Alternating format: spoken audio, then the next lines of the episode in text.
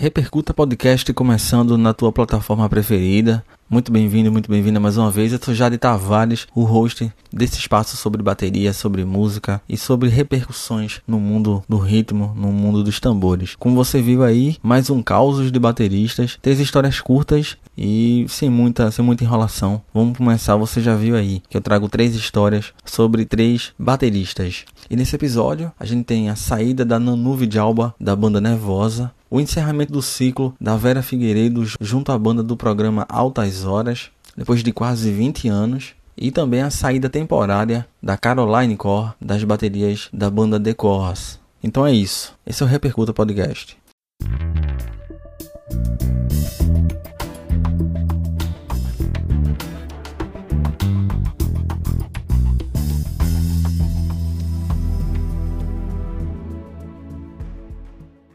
Repercuta. A Nervosa é uma banda brasileira de thrash metal formada ainda em 2010, um exemplo de grupo muito bem sucedido nesse nicho específico, no rock mais pesado, mais extremo. Eu, inclusive, estive em um, em um dos shows da banda, foi o último show da turnê de 2022, realizado dentro do Abril pro Rock, uma edição especial realizada em novembro de 2022. E a Nervosa fechou aquela noite. Eu tava lá e pude ver inclusive a Nanu Vidalba em ação. A banda que conta com a liderança da Prica Amaral e que teve diversas formações, segue com bastante destaque, ah, tanto entre o público como também com a mídia especializada. E a Nervosa, inclusive, é um tipo de banda que valeria até fazer uma, uma análise. Eu pretendo fazer alguns episódios falando de bandas que. de bateristas que passaram por uma mesma banda para analisar a diferença, o que muda de um estilo para o outro. A Nervosa é uma dessas, isso porque o grupo começou com a presença da Fernanda Terra em 2010 nos tambores. Ela ficou dois anos, até 2012, e a Nervosa contou com duas outras bateristas que passaram rapidamente pela banda. A Julie Lee, que se apresentou em apenas um show, e a Pete Ferraz, que substituiu a Julie. E as mudanças continuaram, porque aproximadamente depois de 2016, após 2016, a Pete Ferraz deixa a banda e aí a baterista canadense Samantha Landa conclui a turnê da época tocando em alguns shows. Luana D'Ameto assume as baquetas em 2017 e essa fazendo parênteses aqui, curto muito o estilo da Luana também tocando e fez um nome dentro da Nervosa e dentro do nicho do metal. E aí a Luana fica quatro anos na banda até 2020, quando entra a Helene Nota grega que assumiu os tambores da Nervosa. Mas aí, como eu falei, mudanças são típicas do grupo. A Helene deixa a banda e aí é onde entra a minha personagem desse episódio do Repercuta dessa, desse caos, a Nanu Vidalba. Inicialmente, a baterista argentina cumpriria alguns shows da, da turnê vigente à época, mas depois de alguns meses, ela foi efetivada como integrante oficial da Nervosa. Depois de quatro meses na banda, a Nanu foi, foi anunciada como como integrante oficial, substituindo a Eleni. E aí eu lembro que pós-show, logo após esse show dessa edição do Abril pro Rock, uh, tava eu, eu tava à toa pela internet, e aí chegou também para mim a notícia da saída da Nanu. Na época, dezembro de 2022, ela, ela se manifestou num post e explicou que não podia expor tanta coisa por, por força de contrato. Mas aí é que tá. 2023, a Nervosa anuncia a Micaela Naidenova, baterista que é da Romênia, inclusive, como nova integrante para a continuidade da banda. E aí a Nanu Vidalba faz um post até certo ponto enigmático, contando uma história de quando foi expulsa de uma banda. Eu vou até abrir aspas para ela aqui também. Esse post foi feito no Facebook da baterista. Baterista. Na época da saída dela ainda, ela chegou a dizer: Como alguns de vocês já devem saber, não faço mais parte da Nervosa. Eu adoraria poder contar a verdade sobre o que aconteceu, mas 1. Um, assinei um contrato que me proíbe falar sobre o que aconteceu e 2. Não seria profissional de minha parte revelar publicamente as causas e motivos. E aí, no, no mesmo dia em que a Micaela Naidenova é anunciada, foi o dia em que a Nanu fez esse post no Facebook. Na época da saída da Nanu, a Nervosa também fez um post agradecendo pela participação dela, explicando que não houve um acordo em comum entre as duas partes. A Prica também concedeu, líder da banda, dona da banda, concedeu entrevistas em alguns sites e canais do YouTube que dão espaço às bandas de metal. E aí, em março de 2023, em seu Facebook, sem usar nomes, a Nanu conta uma história sobre quando foi expulsa de uma banda, segundo ela, por ter descoberto inconsistências entre valores informados e os realmente cobrados. Abrindo aspas para Nanu, fui chamada por, vamos dizer, Alex, que tinha uma banda há mais de uma década, e ela me chamou porque precisava de um substituto urgente para seu baterista, já que eles sairiam em turnê. A primeira turnê foi ótima e eu tinha uma boa conexão com Alex, que adorou minha performance e me ofereceu permanecer na banda. A Alex supõe-se que seja a Prica Amaral, líder da banda. Na primeira turnê, ela vivia dizendo como a banda teria um grande futuro, tinha muitas chances de ganhar dinheiro, tinha um grande público, ótimas vendas de merchandising. Mas quando ela me ofereceu ficar, ela dizia que era muito difícil estar em uma banda e que não iríamos ganhar muito dinheiro, pois a banda precisava crescer e precisava de mais dinheiro, tinha que fazer muitas turnês, senão não entraria dinheiro. Tudo que ela me disse na primeira turnê não se refletia no contrato. E aí tem um, um, um impasse aí também, porque segundo, segundo a Nanu, no mesmo período ela recebeu uma oferta para se juntar a uma outra banda, que também fazia turnês, mas foi impedida de participar desse projeto. Volta para aspas dela, ela diz: Todas as outras pessoas da banda poderiam estar em outras bandas, exceto eu. E em toda banda que não tem dinheiro, você precisa de ajuda com tudo. Quem ficava a cargo das redes sociais? Eu. Quem ajudava a editar conteúdo? Eu. Então, eu ajudava com tudo sem ser paga. Segundo Nanu, ela conheceu melhor essa colega Alex na segunda turnê com a banda, que foi mais longa do que a primeira. Continuando, ela diz: Percebi que ela era péssima de trabalhar junto, estava sempre ranzinza, de mau humor, tratava as pessoas muito mal, incluindo a sua equipe. Eu sempre encontrava desculpas para esse comportamento, por ela estar cansada, por ter que comandar muitas coisas. E eu sempre dizia para ela ser mais simpática com os fãs, pois se dependesse dela, ela sequer sairia para dizer oi aos fãs. Não queria fazer contato, queria tocar e ir para a próxima cidade. A ideia nessa época é que a Nano voltasse para casa e começasse a compor mais músicas para o álbum, que é, que é esse álbum atual da Nervosa, para você que tá ouvindo esse episódio, esse que tá saindo em 2023.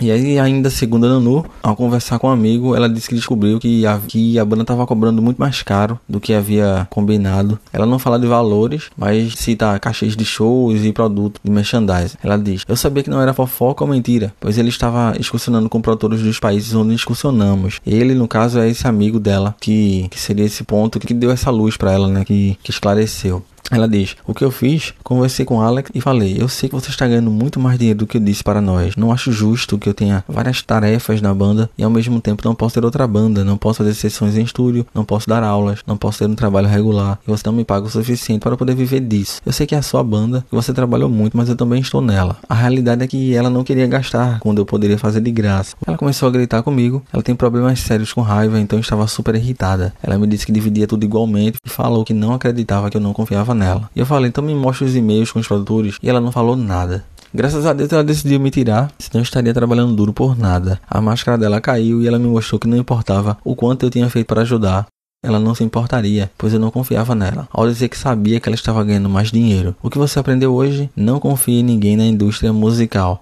Até o momento do, da divulgação desse episódio, a Nervosa nem a Prica Amaral não se manifestaram. O vídeo segue é, postado lá no Facebook da Nano Alba. Eu vou deixar até aqui o link também, se você quiser conferir. E esse é o primeiro caso desse episódio do Repercuta Podcast. Sobre a Nano Alba, no currículo dela, a gente tem a banda N-O-H-V-A, eu não sei como é que pronuncia, a Merexis e também a Artemisia, além do material em seu canal no YouTube. E sobre o estilo da Nanu, é, o interessante de perceber é que tanto os sons mais, mais pesados se encaixou muito bem na Nervosa, mas também se dá muito bem com os sons mais pop, mais puxado para os sons um pouco mais leves, mais dançantes. A, a Nanu também se dá muito bem, como você pode ver no canal dela.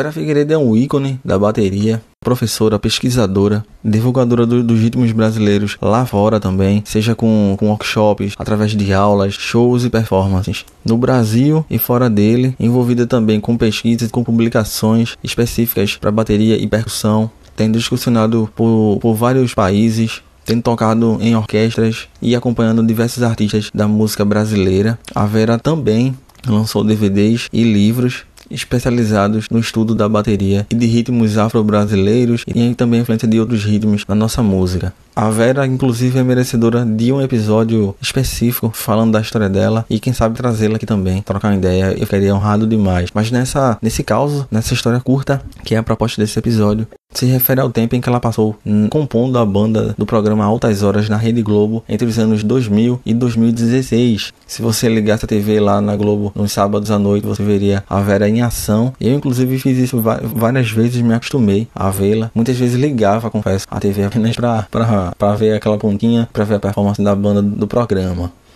O interessante é que, apesar desses 16 anos no ar, semanalmente, a banda, mesmo após a sua dissolução, continuou realizando eventos e tocando em eventos pelo Brasil, principalmente no sul do país. Mas em 2020, a banda se reuniu mais uma vez, após quatro anos, isso para comemorar os 20 anos de programa foi algo marcante. Vale lembrar que o que eu acho muito foda é, e que tem muita importância é você ver a atuação de bateristas, de musicistas da banda toda, né? Aqui eu foquei na Vera, mas você ver performances em alto nível, e isso em TV aberta, mesmo que seja um sábado à noite e tal. E o, e o tanto de, de tempo que perdurou, né? Põe aí duas gerações, 16 anos é muita coisa. Eu fiz uma pesquisa, mas não encontrei o porquê da saída, não só dela, mas da banda, né? É, do, do programa. Hoje o programa tem outra banda também, uma banda mais enxuta, devo dizer, mas que segue dando continuidade à, à existência do programa. Mas claro, inesquecível para a TV brasileira, a banda que era formada apenas inteiramente por mulheres.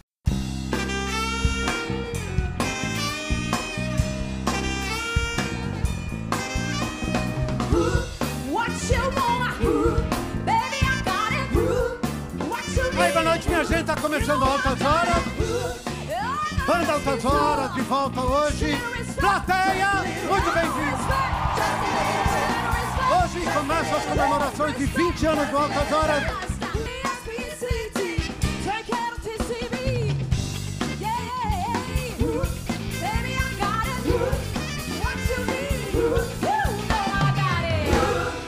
Muito bem, muito obrigado. As meninas Ficaram 16 anos com a gente aqui. E hoje a gente está prestando essa homenagem a vocês, que representaram também as mulheres, as meninas que cantam nessa volta. Estou muito emocionado com a vinda de vocês. Obrigado.